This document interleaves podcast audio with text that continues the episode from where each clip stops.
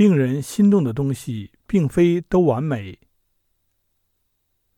如果写个世俗间的故事，大概会有绿荫下的房子，摆放厅当的碗筷，喝了一半的苦茶水。不一定要有男女，不一定要有真正的故事。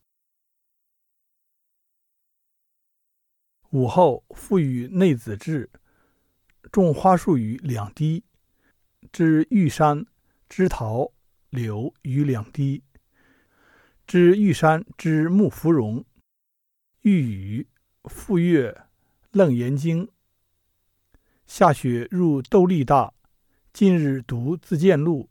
在这册日记中，我尤其喜欢这几个细节。新年里岂是没有间断的事？大约有这几件：读经、回复书信、陪伴老母与夫人，以及种树。他在序言里说自己读了很久的《楞严经》，但是心性并没有得到太多平和，颇有自嘲的意味。我倒是很喜欢他这话，难得的真诚。看到木芙蓉，格外亲切。芙蓉花开的时候，蓉城的街道两旁显得很热闹，山林里反而不那么热闹，只是偶尔能看见一两株。某天傍晚，独自散步，在楠木林旁边看到一棵很大的花树，折了几枝回来，清水养之。有人告诉我，木芙蓉结易枯萎，最好不要轻易折枝。但这是后来我才晓得的。果然没有超过三日，花就枯萎了，心里觉得很抱歉。早年看《孽海花》，尤其记得这样一段描写：洞门里面方方一个小院落，庭前一架紫藤，绿叶森森，满院种着木芙蓉。红艳皎憨，正是开花时候。三间净室垂着香帘，悄无人声。那当恰好一阵微风，小燕觉得正在帘缝里透出一股药烟，清香沁鼻。掀帘进去，却见一个追结小童正拿着把破蒲扇，在中堂东壁边煮药里。满院子的木芙蓉是怎样的画面？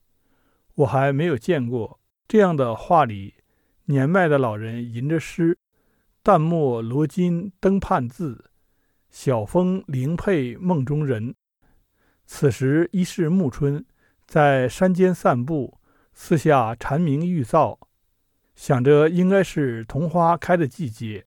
穿过林子时，还看到早熟的茶耳朵、覆盆子，林间几座坟影。土色上新，还能看出上头挂的彩纸的颜色。周围种了许多桐树，阳光中落花纷纷坠下。桐花树不见得多粗，却总是高出周围的树。花朵飘散后，只有一部分附到地面，许多被半空中的枝叶拦住。野樱桃有八分熟，鸟都不光顾。说明很是难吃。厚朴花也开着，树长得不是很高，叶子宽厚，开的花类似广玉兰，没有走近闻过，不知有没有香气。还是来这里才认识厚朴花的。此花还可入药，我格外喜欢它的名字。桑叶漏枝残向老，菜花成家蝶幽来。永日乌头怀影暗，微风扇里麦花香。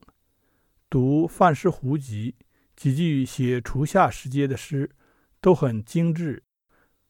非有过山居生活的人不能玩味。初夏的桑叶已经不细嫩了，摸起来会有粗糙感。故乡不养蚕，但看过蚕茧，圆白如雪。二月菜花就凋谢。结成扁长的果子就是荚。旧时庭前常有槐树，槐荫下可消暑。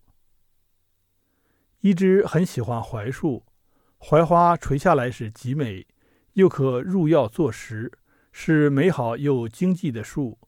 能长很高大。闲暇也就是这样的自在，思虑褪去，连文字也只是自然生发。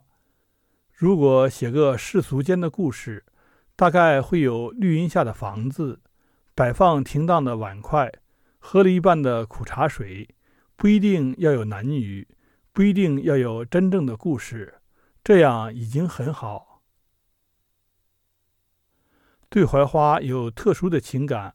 或许还因为它的道家气息，《南柯梦》的故事里，淳于芬就是在槐树下入幻境，梦里到的地方叫槐安国，所以槐树在印象中有警示的意味。